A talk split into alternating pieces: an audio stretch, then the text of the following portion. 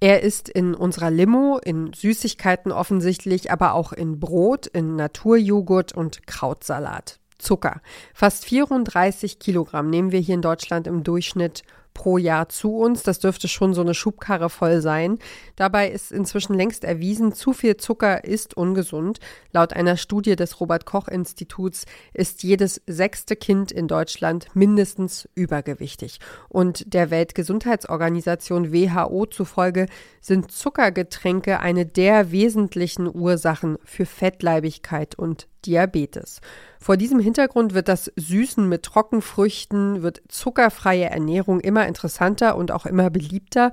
Trotzdem, der Zuckermarkt bleibt weiter hart umkämpft. Doch wie wird Zucker eigentlich hergestellt und was hat das für Auswirkungen auf unser Klima und die Natur? Darum geht es in dieser Folge. Mein Name ist Ina Lebedjew. Schön, dass ihr dabei seid. Mission Energiewende der Detektor FM Podcast zum Klimawandel und neuen Energielösungen. Eine Kooperation mit Lichtblick, eurem Anbieter von klimaneutraler Energie für zu Hause und unterwegs. Ja, und ich würde sagen, wir fangen Mission Energiewende heute mal mit einem Geständnis an, denn ich muss ja ganz klar sagen, selbst jetzt einen knappen Monat nach Weihnachten ist noch längst nicht aller Zucker, alle Schokolade, Pralinen und Kekse aufgegessen. Kai, wie sieht's denn bei dir aus? Ich habe hier jemanden mit im Studio. Hi, ich grüße dich. Ja, bei mir ist es auch so.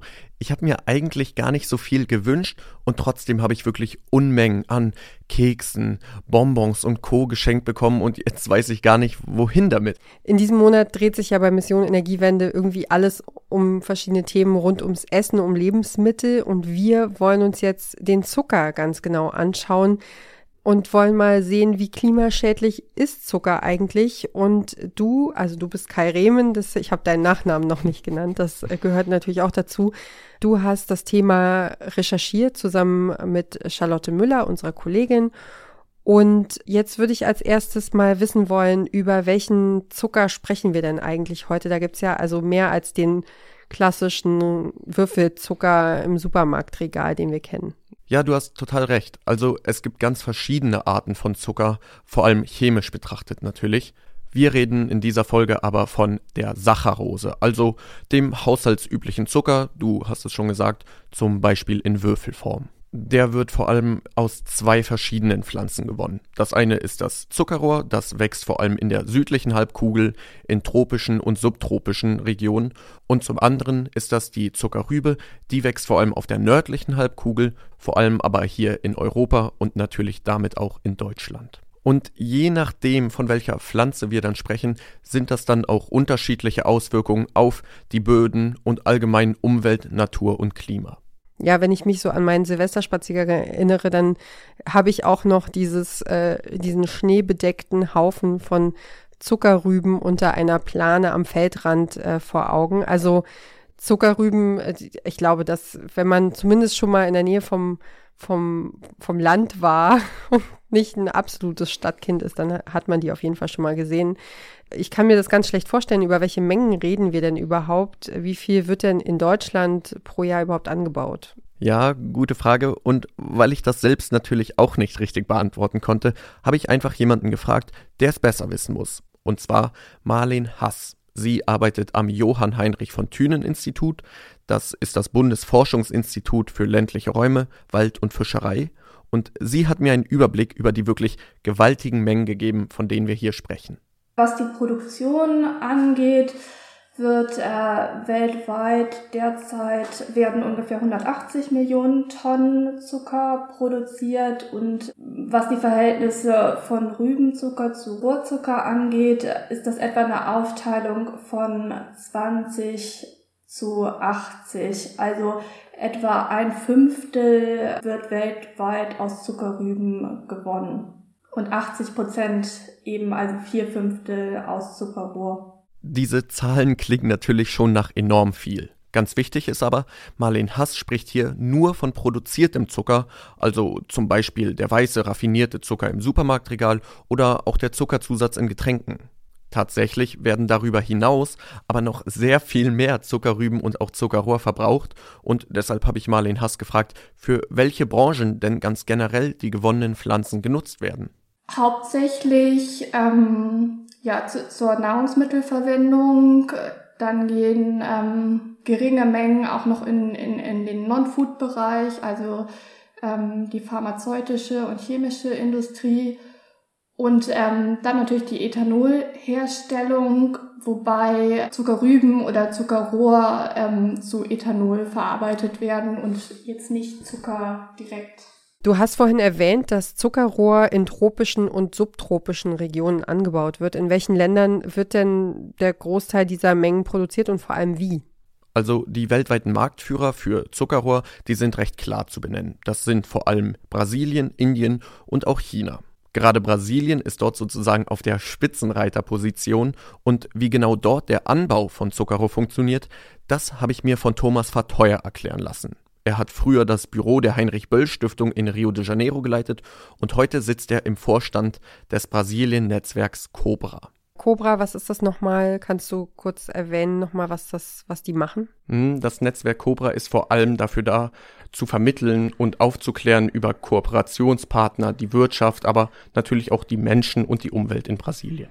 Ja, Rohzucker wird erstmal angebaut natürlich. Äh, es ist äh, großflächig. Es sind typischerweise große Versenders, Großbetriebe, die ähm, den Zuckerrohr anbauen. Also wenn Sie in Zuckerrohrgegenden sehen, äh, sehen Sie praktisch nur noch Zuckerrohr bis an den Horizont. Es ist Monokulturen, die auch alle anderen Anbauformen und Produkte verdrängen. Inzwischen wird es auch sehr großindustriell geerntet. Bis vor zwei 20 Jahren war der größte Teil der Ernte mit der Hand äh, unter sehr schlechten Arbeitsbedingungen. Inzwischen sind über 90 Prozent der Ernte maschinell. Das heißt, wir sind große Maschinen. Auch deshalb braucht man große Flächen für den Zuckerrohranbau.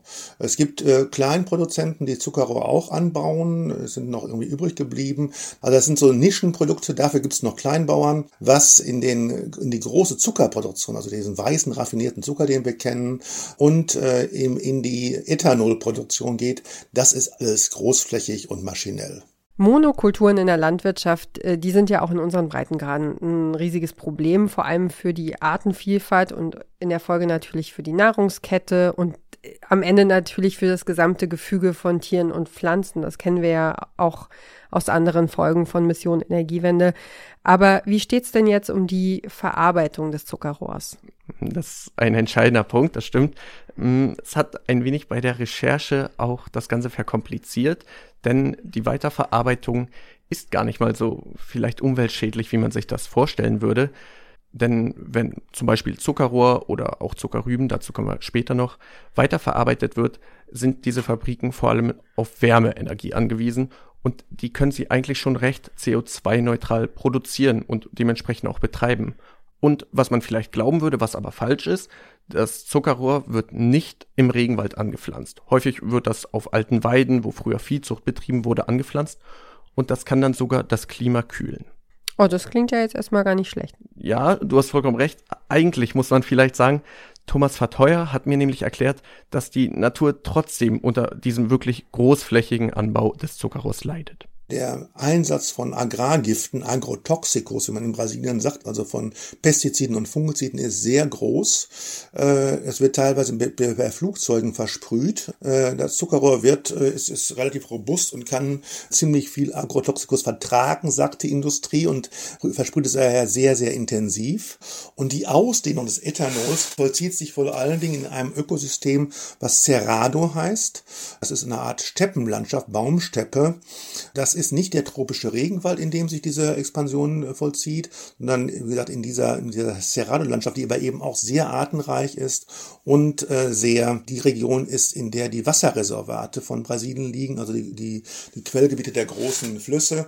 Also auch hier sagen die lokalen Organisationen, dass der Zuckerrohranbau oft dazu führt, dass Quellen verunreinigt werden durch die hohen Zahl der Agrargifte und eben durch sein Vordringen äh, wertvolle Ökosysteme zerstört. Krass, das ist mir schon neu, weil ich habe mich ehrlicherweise tatsächlich vorher noch nicht wirklich mit dem Thema auseinandergesetzt. Ich weiß, dass ich im Kino mal einen Dokumentarfilm gesehen habe über die Schattenseiten von Schokolade. und all die Dinge, die beim Kakaoanbau schieflaufen. Und der ist mir sehr im Gedächtnis geblieben. Ja, ich muss da leider noch einen draufsetzen, denn wenn man es ganz genau nimmt, wird der Regenwald indirekt doch für den Zuckerrohranbau, der ja so wichtig für die brasilianische Wirtschaft ist, gerodet. Die Zuckerrohrindustrie sagt immer, ja, äh, wir sind doch viel nachhaltiger als andere und viel besser, weil wir nicht den Amazonas äh, drängen, was weitgehend stimmt, und weil wir uns in der Regel auf aufgegebenen und degradierten Viehweiden auf, äh, ausdehnen. Das stimmt auch teilweise zumindest. Also wie gesagt, das zieht sich für einen, äh, dehnt er sich aus in Ökosysteme, äh, aber eben auch auf Viehweiden. Aber es hat dazu geführt, dass in den letzten 20 Jahren ein ganz klarer Verlagerungsprozess Prozess der Viehzucht in die Amazonasregion stattgefunden hat. Praktisch das gesamte Wachstum der, äh, der Viehwirtschaft hat sich in den letzten 20 Jahren in der Amazonasregion abgespielt und da darin hat äh, der Zuckerrohranbau einen großen Anteil und das ist eine Riesendebatte, auch wenn man den gesamte ökologischen Fußabdruck des, des ähm, äh, Zuckerrohranbaus beurteilen will. Es kaum äh, leugbar, dass es diese indirekten Land, Landnutzungsänderungen gibt durch den Zuckerrohranbau Zuckerrohranbau, ihn genau zu bemessen und zu, äh, zu ermitteln, ist natürlich sehr schwierig und umstritten im Einzelnen. Also ich versuche tatsächlich schon seit einiger Zeit nur noch heimischen Zucker aus Zuckerrüben zu kaufen, bewusst. Wie ist das bei dir im Moment? Um ehrlich zu sein, achte ich da gar nicht so genau drauf, aus was jetzt mein Zucker produziert ist. Ich habe mit Marlene Hass gesprochen und sie meinte, es ist trotzdem sehr wahrscheinlich, dass der Zucker, der auf meinem Teller oder in der Limo in meinem Glas landet, aus Zuckerrüben gewonnen wird. Also ähm, Deutschland produziert jährlich etwa vier bis fünf Millionen Tonnen Zucker. Damit ist Deutschland der zweitgrößte Erzeuger innerhalb der EU. Deutschland äh, ist Überschussregion für Zucker, das heißt, in Deutschland wird mehr Zucker erzeugt als verbraucht. Daher exportiert Deutschland auch Zucker und ähm, die Importmengen sind minimal. Aber man muss sagen, auch hier gibt es eine Ausnahme. Zum Beispiel der Biorohrzucker, den wir bei DM, Rewe, Lidl, Netto und Co. im Supermarktregal finden, der kommt weiterhin häufig aus Südamerika. Okay, und trotzdem möchte ich ja vermeiden, dass mein Zucker einmal um die halbe Welt geflogen ist, bevor ich ihn dann in den Geburtstagskuchen der Kinder schütte. Aber es ist ja, du hast es ja gerade erwähnt, es ist genug Zucker da, also zumindest hier bei uns in Deutschland. Dann lass uns doch jetzt mal auf die Zuckerrübe gucken. Sehr gerne. Die Zuckerrübe hat nämlich einiges an Vorteile gegenüber dem Zuckerrohr. Du hast es gerade schon gesagt, sie wird hier in Deutschland und der EU angebaut und auch verarbeitet. Das bedeutet als erstes natürlich, der Transportweg beträgt nur wenige hundert Kilometer und nicht mehrere tausend. Um zu erfahren, wie die Zuckerrübe aber hierzulande genau wächst und was das natürlich auch für die Böden und die Biodiversität bedeutet, dafür habe ich mit Christiane Huxdorf gesprochen. Sie arbeitet als Campaignerin für nachhaltige Landwirtschaft bei Greenpeace. Also was schon mal ganz wichtig zu wissen ist, dass die Zuckerrüben sehr speziell sind. Also sie mögen unheimlich gerne einen fruchtbaren Boden, wo sie eben gut wurzeln können. Sie mögen es auch nicht, wenn sie nasse Füße kriegen. Das heißt, es muss zwar Wasser vorhanden sein, aber es darf eben nicht zu dicht unter der Oberfläche sein. Und sie mögen es auch gerne, wenn es im Frühjahr relativ schnell warm wird, der Boden. Insgesamt werden so in Deutschland ja auf rund 130.000 Hektar Ackerland Zuckerrüben angebaut und die werden dann zum Großteil hier auch weiterverarbeitet. Man muss sagen, die Zuckerfabriken, gerade die im ländlichen Raum, können schon heute sehr effizient und CO2-arm produzieren. Im Vergleich mit anderen Branchen liegt die Zuckerproduktion sogar sehr, sehr weit vorne bei der effizienten Erzeugung von Energie. Nach einer kurzen Pause geht es gleich weiter. Warum Nudeln ohne Soße wie Strom ohne Öko sind? Beides ist ziemlich schwer zu schlucken. Das eine für uns als Menschen, das andere fürs Klima. Deswegen gibt's bei Lichtblick 100% Ökostrom mit flexibler Laufzeit und bis zu 24 Monaten Preisgarantie, je nachdem, was euch wichtig ist. Klimaneutral wird so zum neuen Normal. Wenn ich jetzt mal so überlege, Getreide, Raps, Mais, Zuckerrüben, Kartoffeln. Äh, das sind ja so die wichtigsten Pflanzenarten, also die wichtigsten Kulturen in der Landwirtschaft in Deutschland. Die Rüben gehören also zu den Top-Produkten äh, vom Feld. Und ein Thema, was beim Anbau äh, von, von Zuckerrüben die Gemüter sehr erhitzt oder in der Landwirtschaft generell, ist der Einsatz von Pestiziden. Was kannst du denn dazu sagen? Ja, da sticht vor allem eine Gruppe der Insektengifte hervor und diese Gruppe wird auch in der ganzen Welt mit am meisten eingesetzt. Das sind die sogenannten Neonicotinoide. Warum genau, das hat mir Christiane Huxdorf erklärt. Ähm, bisher war es eben so, also im letzten Jahr war es so, dass per Notfallzulassung noch Neonicotinoide erlaubt waren. Das war also ein Mittel, um das Saatgut zu beizen, damit eben keine Blattläuse die die Blätter der Zuckerrüben schädigen können.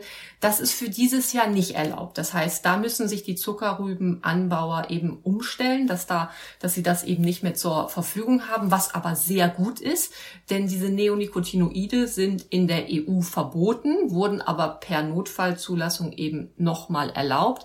Sie sind aber Bienen gefährden. Das heißt, da tut der Landwirt definitiv nichts Gutes, wenn er das anwendet. Von daher ist hier schon mal für die Biodiversität definitiv was gewonnen, dass das in diesem Jahr nicht mehr auf den Acker gebracht werden darf. Ja, was viele jetzt einfach nicht wissen können, es gab einen jahrelang erbitterten Rechtsstreit um die Zulassung dieser Mittel, der diesem Verbot vorausgegangen ist. Und also auch deswegen wurde da so massiv drum gestritten, weil es für die Landwirtinnen und Landwirte keine wirkliche Alternative zum Schutz der Saat gegen Blattläuse gibt.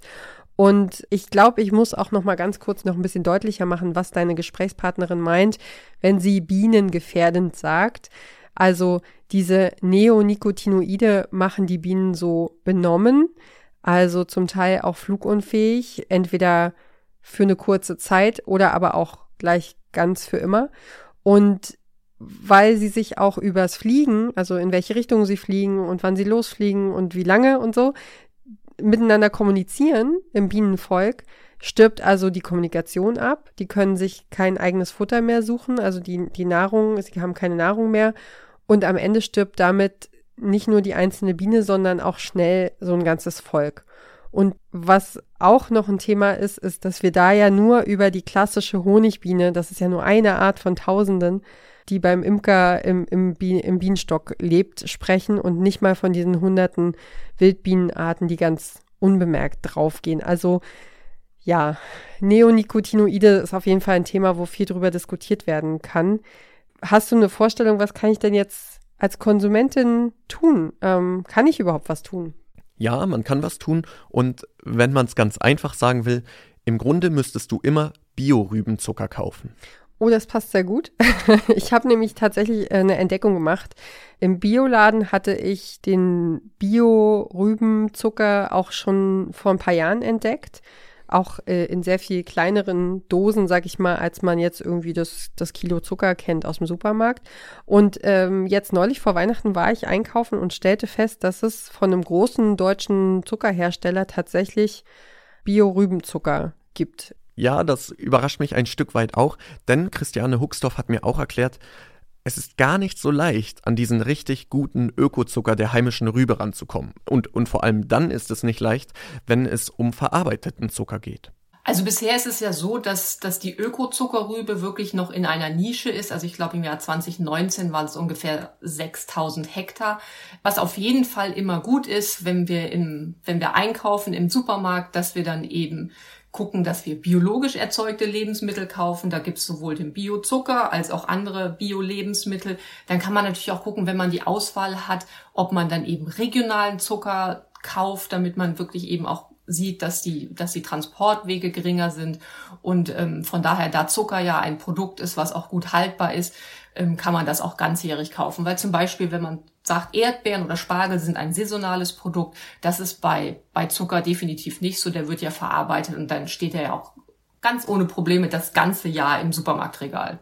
Also ich habe das gute Zeug auf jeden Fall vor den Feiertagen in ein selbstgemachtes Peeling gerührt und bin sehr zufrieden damit. Ähm, jetzt wird ja aus Zuckerrüben und Zuckerrohr nicht nur Zucker zum Süßen gewonnen, sondern auch Ethanol. Darüber haben wir ja jetzt noch gar nicht gesprochen. Und ich habe da so eine kleine Erinnerung von vor zwei Jahren. Also ich habe ja in Mecklenburg-Vorpommern gearbeitet und da gab es zu Beginn der Pandemie, also es war im März 2020, lange Schlangen vor der Zuckerfabrik in Anklam, das weiß ich noch. Da durften sich nämlich Apotheker Ethanol abholen, weil die das gebraucht haben für die Produktion von, von Händedesinfektion und das Zeug war zu der Zeit massiv knapp. Das ist so das Erste, was mir in den Sinn kommt, äh, wenn ich an Ethanol denke im Moment. Jetzt wird ja auch unser Benzin mit Ethanol versetzt, also standardmäßig eigentlich mit 5%, beim E10-Kraftstoff dann mit 10% könnte Ethanol jetzt nicht der Treibstoff der Zukunft werden? Immerhin wachsen ja Zuckerrohr und Zuckerrüben immer wieder nach. Ja, das stimmt total. Und wenn man die Zuckerverbände fragt, die antworten darauf natürlich auch mit Ja. Dort wird dann zum Beispiel vom Multitalent, vom nachhaltigen Multitalent der Zuckerrübe gesprochen. Und es stimmt auch, dass bei der Herstellung von Bioethanol Zuckerrüben einen der Spitzenplätze einnehmen, vor allem wenn es um, ich sag mal, den Wasserverbrauch geht. Ein Allheilmittel sind die Zuckerrüben aber wohl trotzdem nicht. Das meint zumindest Thomas Verteuer vom Netzwerk Cobra. Auch hier ist das Stichwort wieder Biodiversität. Naja, also ich glaube, wir müssen in unserer Politik insgesamt darauf achten, dass der Beitrag von äh, Bio- oder Agrartreibstoffen zu einer Energiewende äußerst beschränkt ist. Ich glaube, dieses, diese Debatte um, den, um die Rolle der Agrartreibstoffe ist keineswegs beendet. Wir müssen, glaube ich, auch aufpassen, dass nicht in Europa es nun zum Revival der Agrartreibstoffe kommt. Warum muss man da aufpassen? Weil ich denke, dass äh, in, für regionale Netzwerke vielleicht durchaus Agrarenergie äh, positiv sein kann, aber für eine, äh, für eine weltweite Energiewende oder für einen substanziellen Beitrag zu einer weltweiten Energiewende äh, werden so würden so enorme Ackerflächen äh, benötigt, äh, dass dies wirklich in einer ganz großen Konkurrenz zum Anbau von Lebensmitteln von anderen Produkten gehen würde äh, und aber auch gerade auf Kosten äh, von Ökosystemen. Und wir haben ja, äh, glaube ich, global nur die, nicht nur die Klimakrise, sondern auch die Krise der, der Biodiversität, den Verlust von Biodiversität. Wir können uns keine Lösungen leisten, die auf Kosten der Biodiversität gehen. Und das wird, würde der Fall sein, wenn der, an, äh, der Einsatz von, von Agrartreibstoffen ausgedehnt wird. Ich glaube, da sollten äh, Verbraucher, Verbraucherinnen auch in Europa aufpassen, sich nicht auf solche falschen Fährten locken zu lassen, die letztendlich eine große Krise in der, äh, in der, in der globalen Landnutzung aus, äh, auslösen würden. Bioethanol ist also nur eine Ergänzung und keine Alternative zu weiteren nachhaltigen Treibstoffen, meint Thomas Verteuer. Kai, dann lass uns doch zum Schluss jetzt nochmal nach vorne gucken. Wie geht es jetzt weiter mit dem Zuckerrohr und der Zuckerrübe? Ja, ich, ich fürchte auch, das ist gar nicht so leicht zu beantworten. Ich habe das vor allem auch meine Gesprächspartnerin Marlene Hass vom Thün-Institut gefragt. Und wenn es nach ihr geht, ist eins zumindest ganz klar. Also in erster Linie steigt der Verbrauch von Zucker generell an und mit dieser Verbrauchssteigerung auch die Produktion.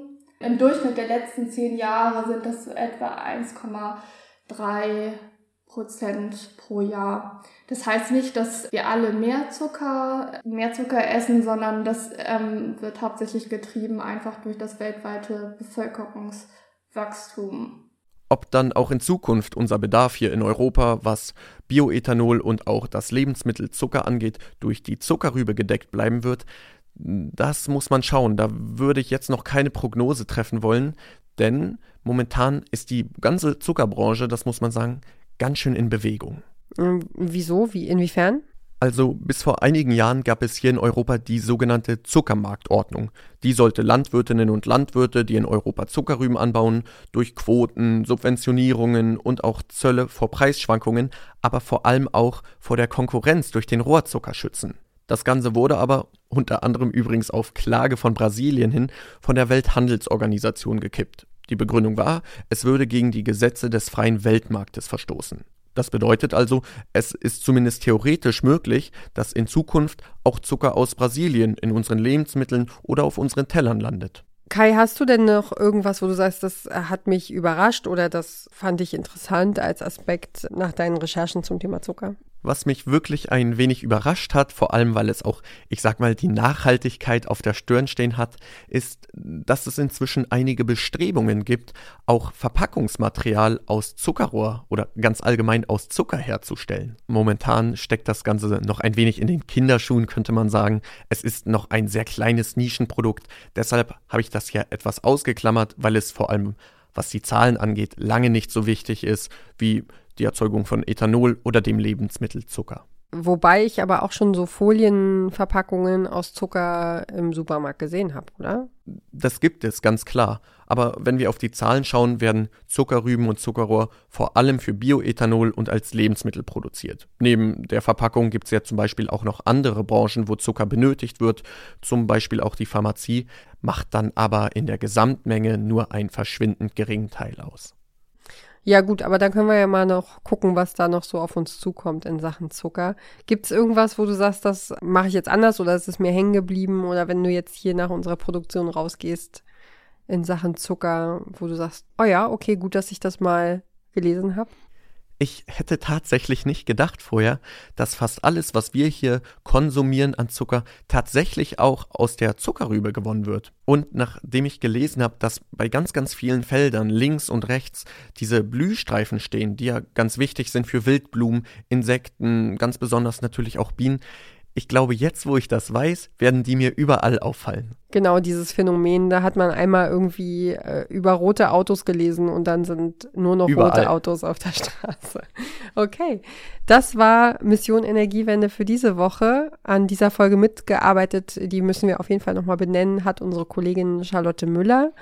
Ich sag dir, Kai, erstmal ganz vielen Dank für deine Recherchen. Sehr gerne. Und dass du dir die Zeit genommen hast. Und wie immer gilt natürlich, falls ihr Anregungen, Themenvorschläge oder Kritik habt, schreibt uns gerne eine Mail an klima.detektor.fm. Und an dieser Stelle kann ich verraten, diese Folge ist genau durch so einen Tipp entstanden. Wir bedanken uns bei unserer Hörerin Tabea für diesen coolen Hinweis, dass wir mal über Zucker berichten. Und wir hören uns dann hier in der kommenden Woche wieder, wenn ihr wollt, ähm, mit dem Thema Zero Waste und ein paar Antworten auf die Frage, wie wir eigentlich weniger Essen wegschmeißen können. Ich bin Ina Lebetjew und ich freue mich, wenn ihr dann auch kommende Woche dabei seid. Und ich habe auch noch einen kleinen Hörtipp am Rande dieser Essensfolge, denn in unserem Food Podcast Feinkost sprechen wir darüber, wie und wann es wirklich Sinn ergibt, die eigene Ernährung umzustellen. Also hört da gerne mal rein, wenn euch das interessiert. Und jetzt nochmal danke fürs Zuhören. Empfehlt Mission Energiewende und Detektor FM natürlich auch gerne weiter, wenn euch gefällt, was wir hier machen. Wir freuen uns und es unterstützt uns sehr. Bis zum nächsten Mal. Macht's gut. Ciao. Mission Energiewende. Der Detektor FM Podcast zum Klimawandel und neuen Energielösungen. Eine Kooperation mit Lichtblick, eurem Anbieter von klimaneutraler Energie für zu Hause und unterwegs.